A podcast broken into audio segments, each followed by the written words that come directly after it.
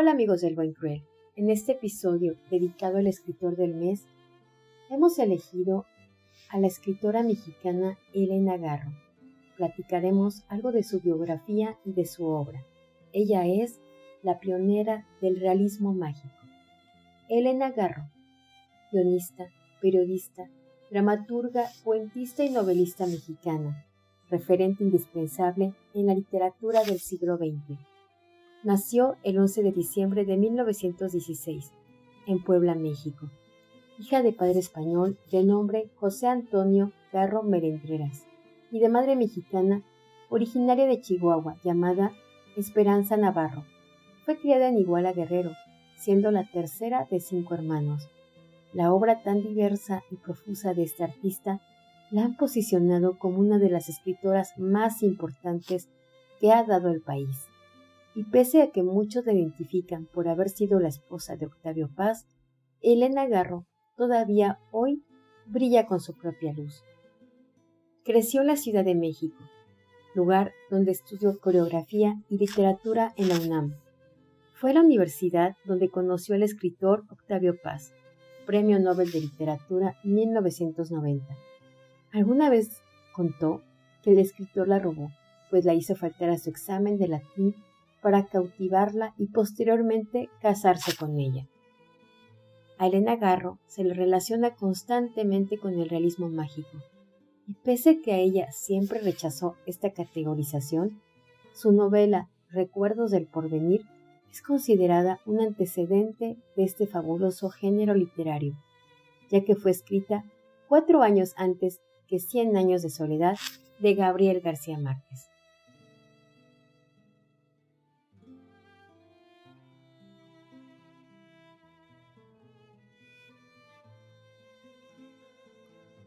Elena Garro hablaba distintas lenguas y era una mujer cosmopolita. Durante su vida, vivió en varios países y se graduó de la Universidad de California, Berkeley y la Universidad de París.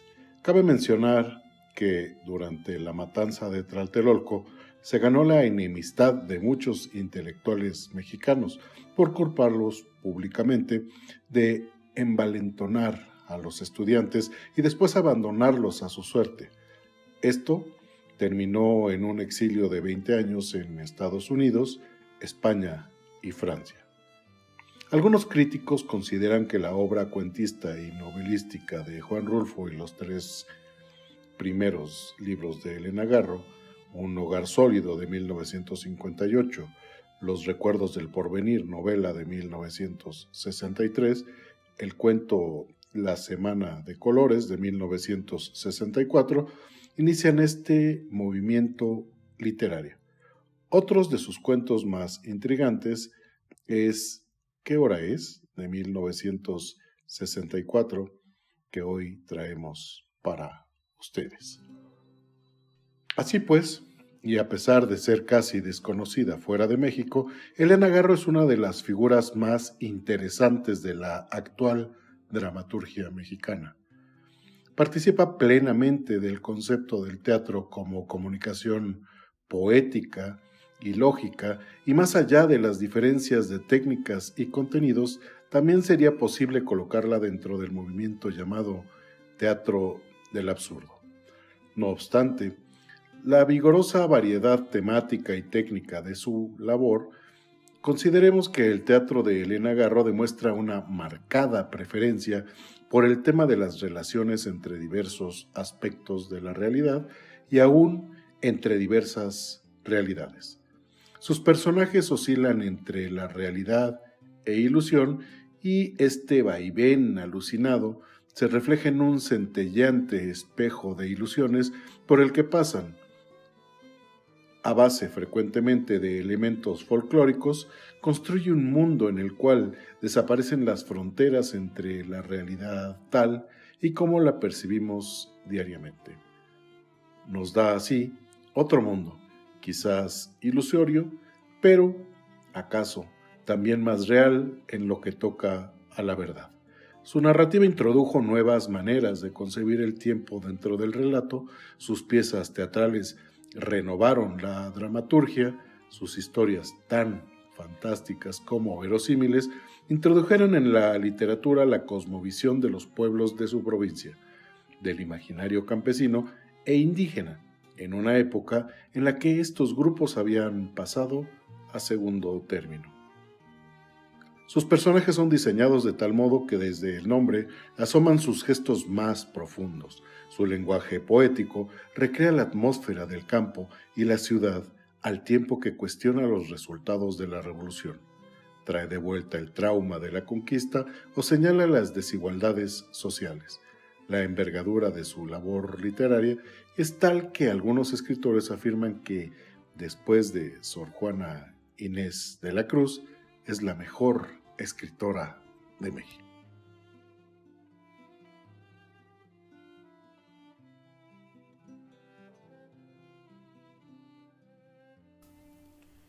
Algunos de sus títulos más conocidos y estudiados son Un hogar sólido, Andarse por las ramas y Los pilares de Doña Blanca, obras editadas en 1958 piezas dramáticas montadas por el grupo Poesía en Voz Alta.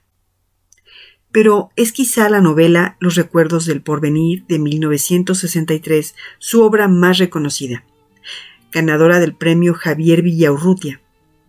Le siguieron La Semana de Colores de 1964, una interesante reunión de cuentos al que pertenece La culpa es de los tlaxcaltecas, que se convirtió rápidamente en uno de los clásicos dentro de la cuentística mexicana. Sin embargo, su obra es más extensa y con el paso de los años cobra importancia dentro de los estudios literarios mexicanos y extranjeros. Garro fue una mujer controvertida, contradictoria, pero ante todo una genial escritora. Desafortunadamente, sus circunstancias personales, las desavenencias en el ámbito cultural y literario mexicano, su autoexilio, las carencias económicas casi al final de su vida, sus propios actos y declaraciones le impidieron consagrarse de lleno con su compromiso literario. La escritora merece leerse y releerse, y no como la primera esposa de Octavio Paz, sino como una escritora brillante que confeccionó obras que exploran diversas temáticas. Elena Garro murió en Cuernavaca, México, el 22 de agosto de 1998, víctima del cáncer de pulmón a los 81 años.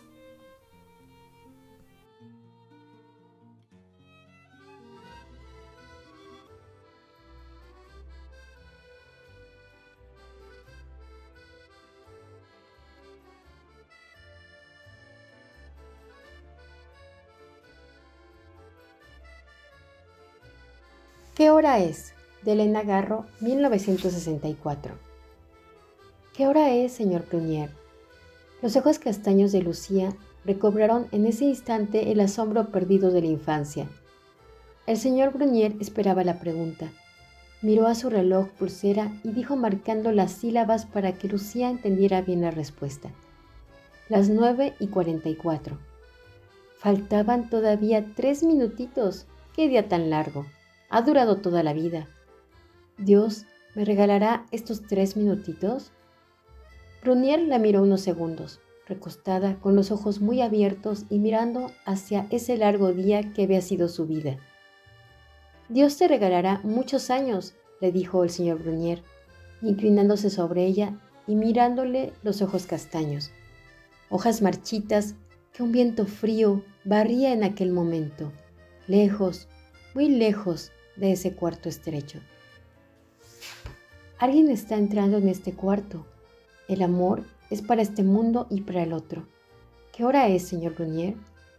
Brunier volvió a inclinarse para ver aquellos ojos color té, que empezaban a irse, girando por los aires como hojas. Las nueve y cuarenta y siete, señora Lucía, dijo con tono respetuoso, mirando a los ojos que ahora parecían estar tirados en cualquier acera. Las nueve y cuarenta y siete, repitió supersticioso y deseando que ella lo oyera. Pero ella estaba quieta, liberada de la hora, tendida en la cama de un cuarto barato de un hotel de lujo. Brunier le tomó una mano, tratando de hallarle un pulso que él sabía inexistente. Con la mano firme le bajó los párpados. El cuarto se llenó de un silencio grave que iba del techo al suelo y de muro a muro. Sobre una maleta marchita estaba la chalina de gasa color durazno. La cogió y la extendió sobre el cadáver. Apenas hacía bulto en la cama. El pelo sepia formaba una mancha desordenada debajo de la gasa. Brunier se dejó caer en un sillón y se quedó mirando los cristales brillantes de las ventanas. Afuera, los automóviles de colores claros se llenaban y se vaciaban de jóvenes ruidosos. ¿Cuántos años hacía que, metido en aquel uniforme verde y dorado, cuidaba la puerta del hotel? Veintitrés años. Así se le había ido toda la vida. Le pareció que solo había abierto la puerta a malhechores. La banda era interminable y los buenos días, buenas tardes y buenas noches también interminables. Solo la señora Miltere le había dicho al entrar, ¿qué horas son? La recordó perfectamente. Venía seguida de dos mozos que le llevaban las maletas. No era demasiado joven, tal vez ya llegaba a los 30 años. Sin embargo, al pasar junto a él, le sonrió con una sonrisa descarada. Las señoras no se reían así, solo los muchachos, se dijo Brunier, y para colmo, aquella señora le guiñó el ojo. Se sintió desconcertado. La viajera llevaba al cuello una amplia chalina de gasa color durazno cuyas puntas flotaban a sus espaldas como alas. Uno de los extremos de la chalina se quedó prisionero en una de las puertas y la sonriente extranjera dio un paso hacia atrás al sentirse estrangulada por la gasa. Brunier se precipitó a liberar la prenda y luego se inclinó respetuosamente ante la viajera. Gracias, gracias, repitió la señora con un fuerte acento extranjero. Brunier hizo una nueva reverencia dispuesto a retirarse. La extranjera lo detuvo. ¿Cómo se llama? Brunier contestó avergonzado por la falta de discreción de la señora. ¿Qué hora es, señor Brunier? Brunier vio su reloj pulsera. Las seis y diez, señora. El avión de Londres llega a las nueve cuarenta y siete, ¿verdad? Creo que sí, contestó el portero. Ah, faltan tres horas y treinta y siete minutos dijo la desconocida con voz trágica. La extranjera cruzó el vestíbulo del hotel a grandes pasos. Su abrigo corto dejaba ver dos piernas delgadas y largas, que caminaban no como si estuvieran acostumbradas a cruzar salones, sino a correr deprisa por las llanuras. Se inscribió en el hotel como Lucía Mitre, recibió su llave y anunció con desenvoltura. Reserven el cuarto 410 para el señor Gabriel Cortina que llega hoy en el avión de Londres a las 9.47 minutos. El cuarto 410 estaba al lado del cuarto 412, el número que le había tocado a ella. Durante varios días la señora Mitre comió y cenó en su habitación. Nadie lo vio salir. El cuarto 410 permaneció vacío. En la vida del hotel, llena de grupos de gentes que entran y salen, estos hechos insignificantes pasaron inadvertidos. Solo Brunier espiaba con atención las entradas y salidas de los clientes, esperando ver aparecer a la señora de la charina color durazno que le había guiñado el ojo y preguntado la hora. Con discreción indagó entre las doncellas y los camareros. ¿Qué? ¿La sudamericana? Está tocada. Se arregla, se sienta en un sillón y pregunta, ¿qué hora es? Marie Claire, después de imitar la voz y los ademanes de la extranjera, se echó a reír. ¡Qué manía! A mí también no hace sino preguntarme la hora, dijo Albert, el camarero que le llevaba los desayunos. Algo le pasa, comentó Brunier pensativo. Está esperando a su amante, exclamó Marie Claire, soltando una carcajada rencorosa. Brunier escuchó las confidencias y siguió cuidando la gran puerta de la entrada. Pasaron dos meses. De la gerencia del hotel le preguntaron a la señora Mitre si pensaba seguir guardando la habitación 410. Claro, el señor Gabriel Cortina Llega hoy en el avión de las 9.47, contestó ella con aplomo. Es una extravagante, dijeron en la administración.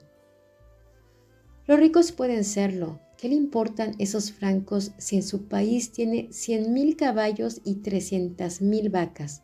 replicó Mademoiselle Yvonne con voz amarga y dejando por unos momentos las cuentas para entrar en la conversación. Todos los sudamericanos tienen muy buenas vacas y muy malas maneras. Como carecen de ideas, están llenos de manías, dijo el señor Gilbert, asomándose por encima de su cuello duro. La señora Mitre no tenía tantas vacas y al terminar el tercer mes no tuvo con qué pagar la última cuenta del hotel. El señor Gilbert subió a su habitación. La señora Mitre le abrió la puerta sonriente y lo hizo pasar y le ofreció asiento. Señora, lo siento, estoy totalmente desconcertado, pero debe usted mudarse de hotel. ¿Mudarme? preguntó la señora asombrada. El señor Gilbert estaba apenadísimo. La cuenta del hotel no había sido cubierta. Según tengo entendido, la señora no tiene dinero para cubrir la cuenta. ¿Dinero? No, no tengo nada, dijo la señora echando la cabeza para atrás y riendo de buena gana.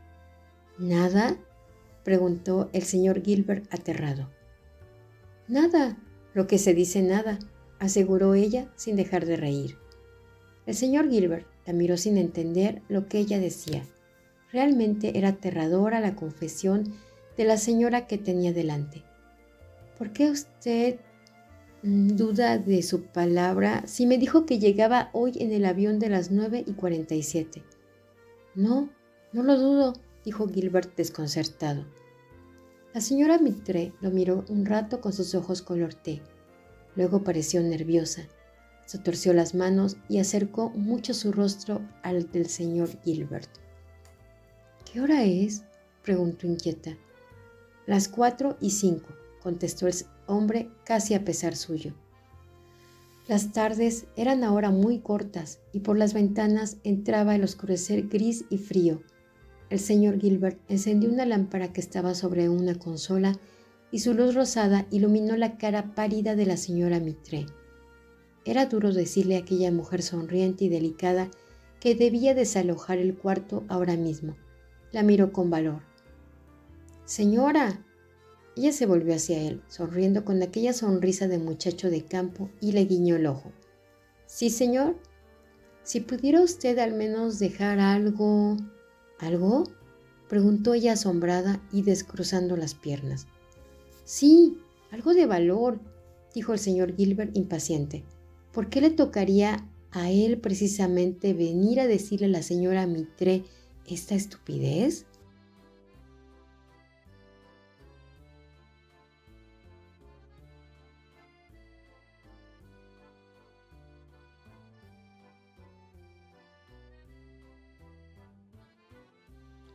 Lucía Mitre apoyó los codos sobre las rodillas, sostuvo la cara entre sus manos y lo miró con fijeza, como si no entendiera lo que le pedía.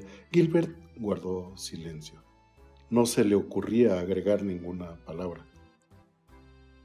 Ah, ¿de valor? repitió Lucía como para sí misma. Entrecerró los ojos y volvió a cruzar las piernas.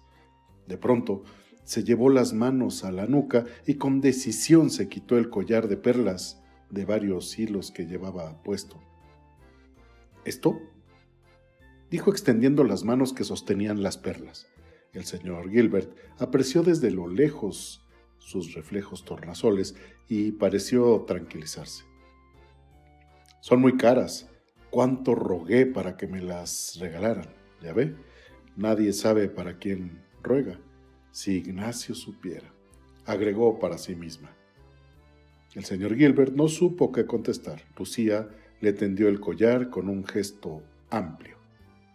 Ignacio es mi marido, dijo a modo explicativo. ¿Su marido? preguntó Gilbert al mismo tiempo que recogía la alhaja. Sí, mi marido. Madame Mitre se quedó mirando al vacío, como si la palabra marido la hubiera transportado a un mundo hueco. Es una historia muy complicada.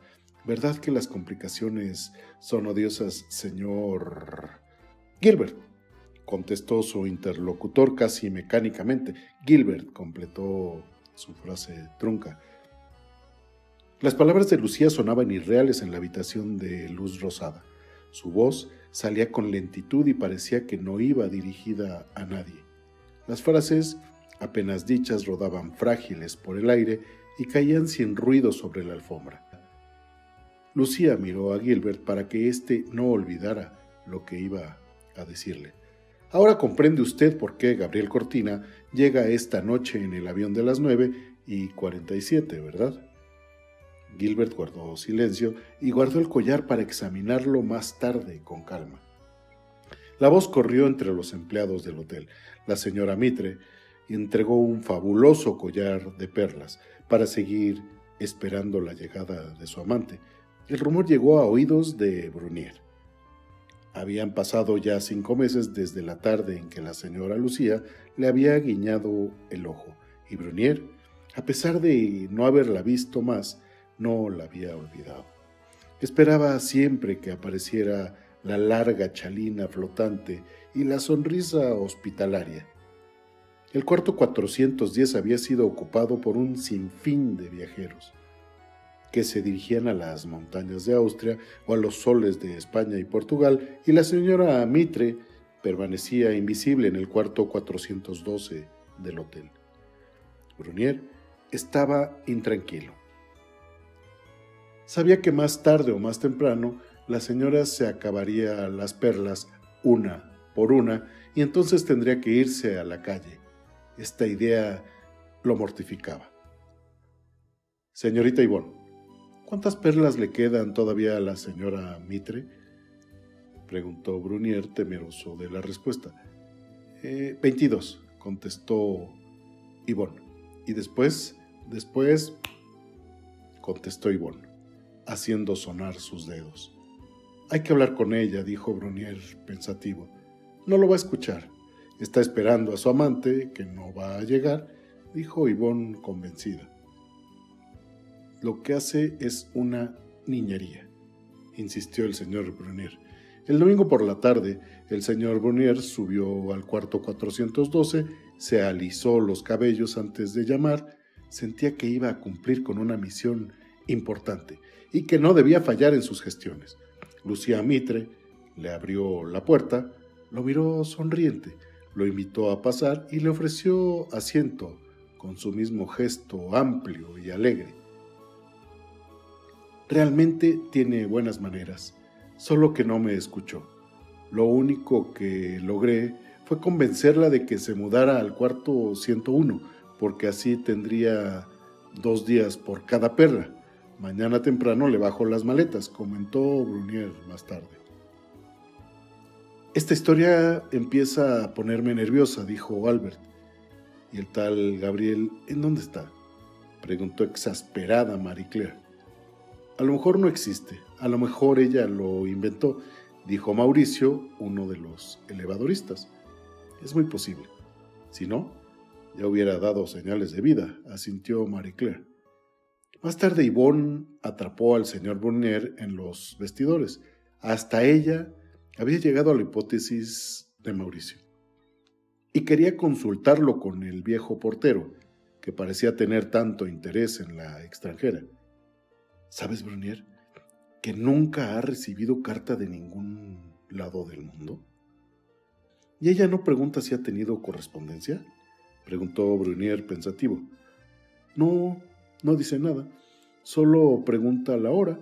Dice que su reloj va muy despacio, explicó Yvonne con avidez. Pero tiene que haber vivido antes en algún lugar. No me diga que apareció así, de pronto en la mitad de París. Durante muchos días Lucía Mitre vivió en el cuarto 101.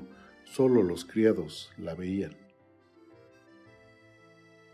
Comía y cenaba en su habitación y no hablaba con nadie. De pronto el señor Gilbert volvió a visitarla. Otra vez debía pedirle que abandonara el hotel, pero Lucía buscó sonriente en su alajero unos aretes de diamantes y se los entregó al visitante. Brunier subió al cuarto 101. Quería convencer a la señora Mitre de algo muy penoso. que se mudara a un hotel más barato. De esa manera sus diamantes se convertirían en muchos días. ¿Muchos días? Pero si Gabriel llega hoy en el avión de las nueve y cuarenta y siete minutos, ¿por qué ustedes tienen tanta prisa? ¿Nunca han visto a nadie que espera a su amante todo el día? Eh, sí, un día, dijo Brunner. Entonces, ¿qué hora es? dijo ella. Las doce y media de la mañana, contestó Brunier mirándola con desesperación. Bueno, pues dentro de nueve horas y diecisiete minutos llega Gabriel. Lucía agachó la cabeza, parecía cansada. Se miró las puntas de los pies y se arregló los pliegues de su falda de seda color durazno. Después sonrió levemente al portero. Este se sintió avergonzado. Nada de lo que él pudiera decirle resultaba válido, porque Lucía Mitre giraba como una mariposa alrededor de un fuego que él no percibía, pero que estaba allí, en la misma habitación, cegándola.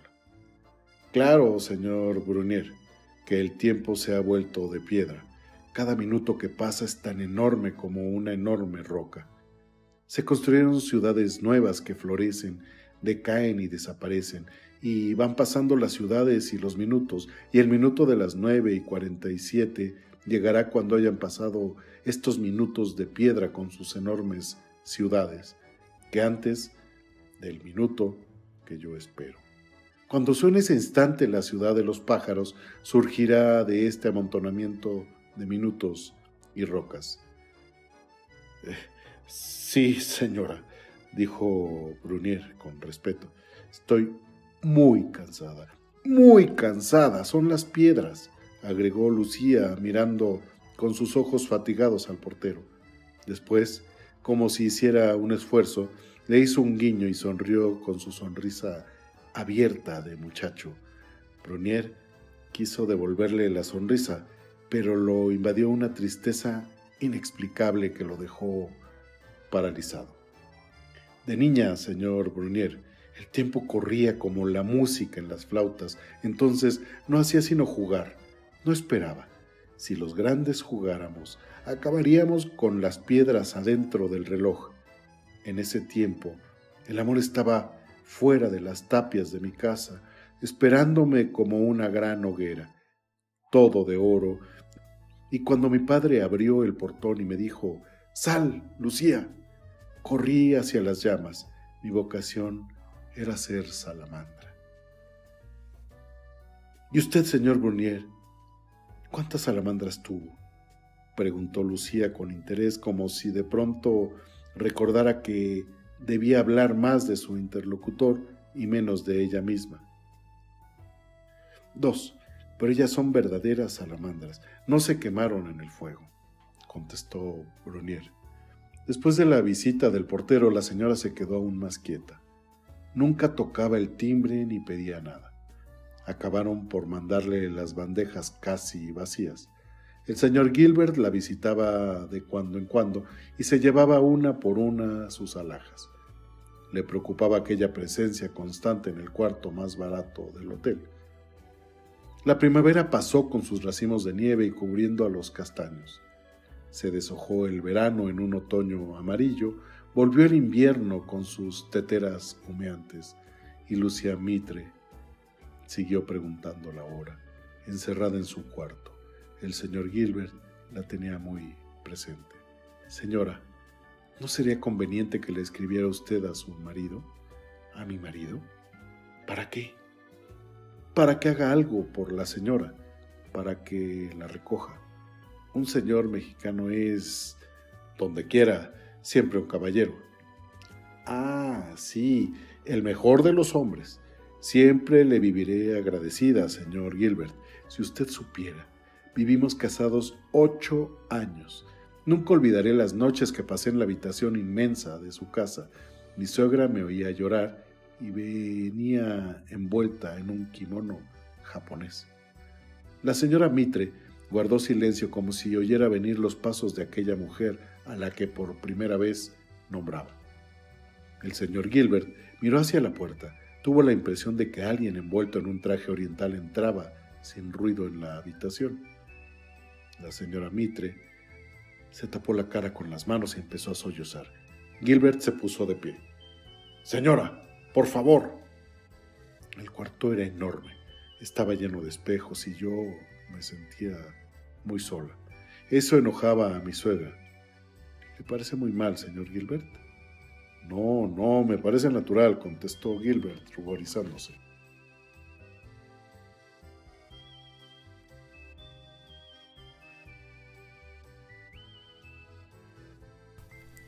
A Ignacio le veía en el comedor.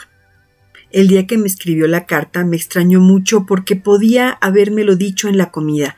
Luego vi que esa era la mejor manera de decirme algo tan delicado. ¿Quiere usted leerla? Gilbert no supo qué decir. La señora Mitre se levantó con presteza y buscó adentro de su maleta un pequeño cofre de madera muy olorosa. Al abrirla, respiró con deleite el perfume y exclamó Mmm, es de Olinalá. Luego encontró una carta escrita tiempo antes y leída muchas veces, y la entregó a Gilbert con aquel gesto suyo, amplio y sonriente, que tomaba siempre que tenía que dar algo, ya fueran sus perlas, sus brillantes o su carta. Léala, por favor. El señor Gilbert recorrió la carta con los ojos sin entender nada. La carta estaba escrita en español, solo alcanzó a descifrar la firma. Ignacio. Movió la cabeza como si entendiera el contenido de aquella carta. La dobló con cuidado y quiso guardarla como las perlas, para que alguien se la tradujera más tarde. Pero Lucía Mitre tendió la mano y a él no le quedó más remedio que entregarla. ¿Ve usted? dijo ella con simplicidad. Luego se puso de pie, alcanzó una cerilla y le prendió fuego al papel. Gilbert no pudo impedir su gesto y la carta se retorció en las llamas hasta convertirse en una telilla negra que cayó hecha añicos. Ahora ya no sirve, ¿verdad? preguntó asombrada. No, ya no sirve, comentó Gilbert descorazonado. Estaba seguro de que esa carta contenía el secreto de Lucía Mitre. ¿Qué hora es? ¿Cuánto tiempo falta para las nueve y cuarenta y siete? Cuatro horas y veintitrés minutos, dijo el señor Gilbert con voz melancólica. Cuatro horas. Mientras dan las nueve, ¿por qué no sale usted a dar un paseo por París? Si viera qué hermosos están los muelles, llenos de libros, de paseantes. ¿Una vuelta? No, no puedo. Me voy a arreglar un poco, estoy tan nerviosa, dijo tocándose la cara con angustia. El señor Gilbert vio sus mejillas hundidas y sus manos delgadas y temblorosas. Es usted muy bella, señora Mitre, dijo convencido de que la tragedia embellece a sus personajes. La luz que rodeaba a la mujer que tenía sentada frente a él era una luz que se alimentaba de ella misma. Toda ella ardía adentro de unas llamas invisibles y luminosas. Tuvo la impresión de que pronto no la vería más. Admiró sus huesos calcinados de sus pómulos y de sus dedos traslúcidos. ¿Cuándo y cómo y por qué habían entrado en aquella hermosa dimensión suicida? se sintió grosero junto a la dama vestida de color durazno, que se transmutaba cada día más en una materia incandescente que a él le estaba vedada. Después de esa carta ya no podía quedarme en la casa de Ignacio. Recuerdo que la noche de la cena la seda de las paredes del comedor ardía en llamas pequeñísimas y que las flores de la mesa olían con la frescura que solo se encuentra en los jardines. Cuando vi las manos de Ignacio y de Emilia acariciando sobre el mantel, me parecieron las manos desconocidas de personajes desconocidos. En ese momento me fui a vivir a otro palacio, aunque aparentemente seguí durmiendo en el cuarto de la casa de Ignacio. Por las noches después de la visita de mi suegra, entraba Gabriel. ¿Usted conoce México? Pues Gabriel es como México, lleno de montañas y de valles inmensos, siempre hay sol, y los árboles no cambian de hojas sino de verdes. La señora Mitre se quedó buscando aquellos soles brillando sobre las copas de los árboles de su país. Gilbert la dejó acompañada de sus fantasmas. Su marido y su amante la engañaron, se dijo, mientras llegaba a su despacho y se sintió responsable de la suerte de aquella mujer durante los dos meses que todavía vivió en el hotel. El señor Gilbert se negaba a comentarla. Por favor, no me hablen de la señora Mitre. Me da escalofríos. Ahora Lucía Mitre estaba cubierta con su chalina de gasa color durazno. Una ira antigua y caballeresca se apoderó de Brunier. Pobre pequeña, se dijo pensando en Gabriel. Pobre pequeña, se repitió recordando a Ignacio. Debía advertir a Gilbert de lo que acababa de ocurrir en el cuarto 101. Los divanes y las sillas de época cubiertas de sedas de color pastel, los espejos, los ramos de flores silvestres y las alfombras color miel, le dieron la sensación de entrar al centro tibio del oro. Contempló a las parejas reflejadas en las luces de los espejos, deslizándose frágiles por caminos invisibles y perfumados en busca de amores que quizás apenas durarían unas horas. Parecían hermosos tigres olfateando intrincados vericuetos, y tuvo la impresión de que algunos de aquellos personajes fugaces se quedarían tal como lucía, prendidos a un minuto irrecuperable. Brunier se acercó a Gilbert, que de pie, muy sonrosado y vestido con su impecable jaquet, sonreía a una de aquellas parejas elegidas. Esperó unos minutos. La señora Lucía acaba de morir, anunció sin dejar traslucir su emoción. ¿Qué dice? preguntó Gilbert, adoptando el rostro más inexpresivo que encontró. Que la señora Lucía Mitre acaba de morir, repitió Brunier sin cambiar de actitud. ¡Qué desdicha! exclamó el señor Gilbert en voz baja. Luego atendió sonriente al cliente que le preguntaba por el bar. Voy a llamar a la policía. Hay que evitar que los clientes se den cuenta de lo sucedido. Murió exactamente a las nueve y cuarenta y siete minutos, explicó Brunier con una voz que quiso ser natural. Gilbert iba a decir algo, pero la llegada de un cliente lo distrajo. El cliente era joven, llevaba una raqueta en la mano y su rostro era asoleado y sonriente. Con voz juguetona, explicó que desde hacía once meses una amiga suya le había reservado el cuarto 410. No sabía si su reservación se había hecho a nombre de su amiga Lucía Mitre o al suyo, Gabriel Cortina. Pero es lo mismo, explicó sonriente. Gilbert, asombrado, no supo qué decir. Buscó en los ficheros y vio que el cuarto 410 estaba vacío. Cogió la llave y se la tendió al joven, que distraído daba golpecitos en el escritorio con el filo de la raqueta. Gilbert y Brunier, mudos por la sorpresa, vieron cómo se alejaba Gabriel Cortina rumbo a los elevadores. Iba jugando con la llave, ajeno a su desdicha. Sus pantalones de franela y su saco sport le daban una elegancia infantil y americana. Los dos hombres se miraron consternados. Deliberaron unos momentos y decidieron que cuando llegara la policía explicarían lo sucedido al recién llegado. Es una catástrofe. Una verdadera catástrofe. A las diez y media de la noche, tres hombres correctamente vestidos cruzaron el vestíbulo del hotel acompañados de Brunier y de Gilbert. Los cinco hombres subieron primero al cuarto 410 para decirle a Gabriel Cortina lo sucedido. Llamaron a la puerta con suavidad. Al ver que nadie contestaba a sus repetidas llamadas, decidieron abrir con la llave maestra.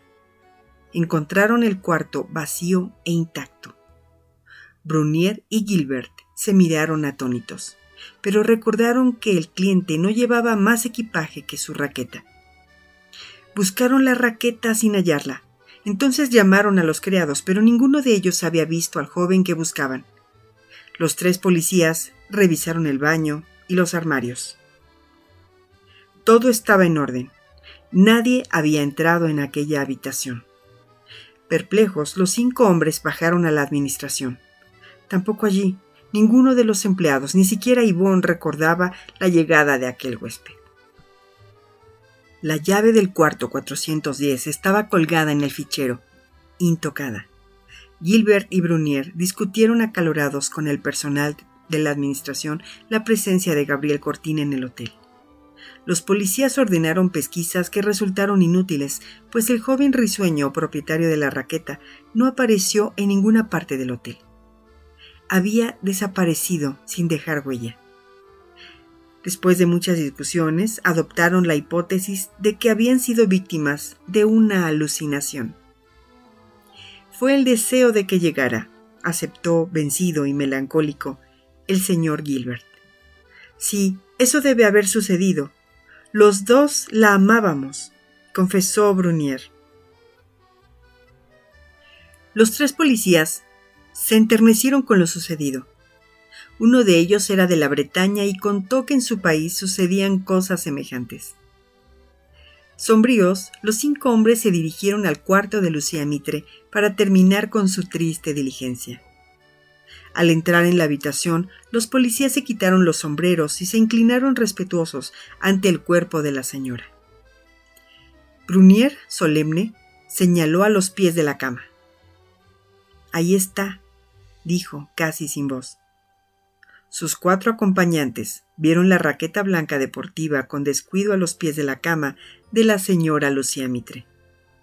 Se lanzaron nuevamente a la búsqueda del joven propietario de la raqueta, pero su búsqueda fue infructuosa, pues el cliente risueño, tostado por el sol de América, no volvió a aparecer nunca más en el Hotel del Príncipe.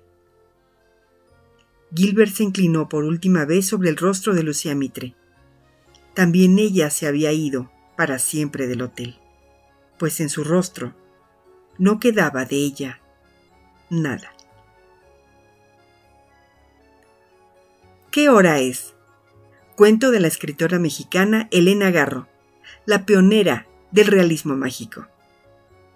Voces Sandra Fernández, Manuel Chatelain y Patricia Rogel, para el podcast El Buen Cruel por el nuevo boom de la letra iberoamericana. Gracias.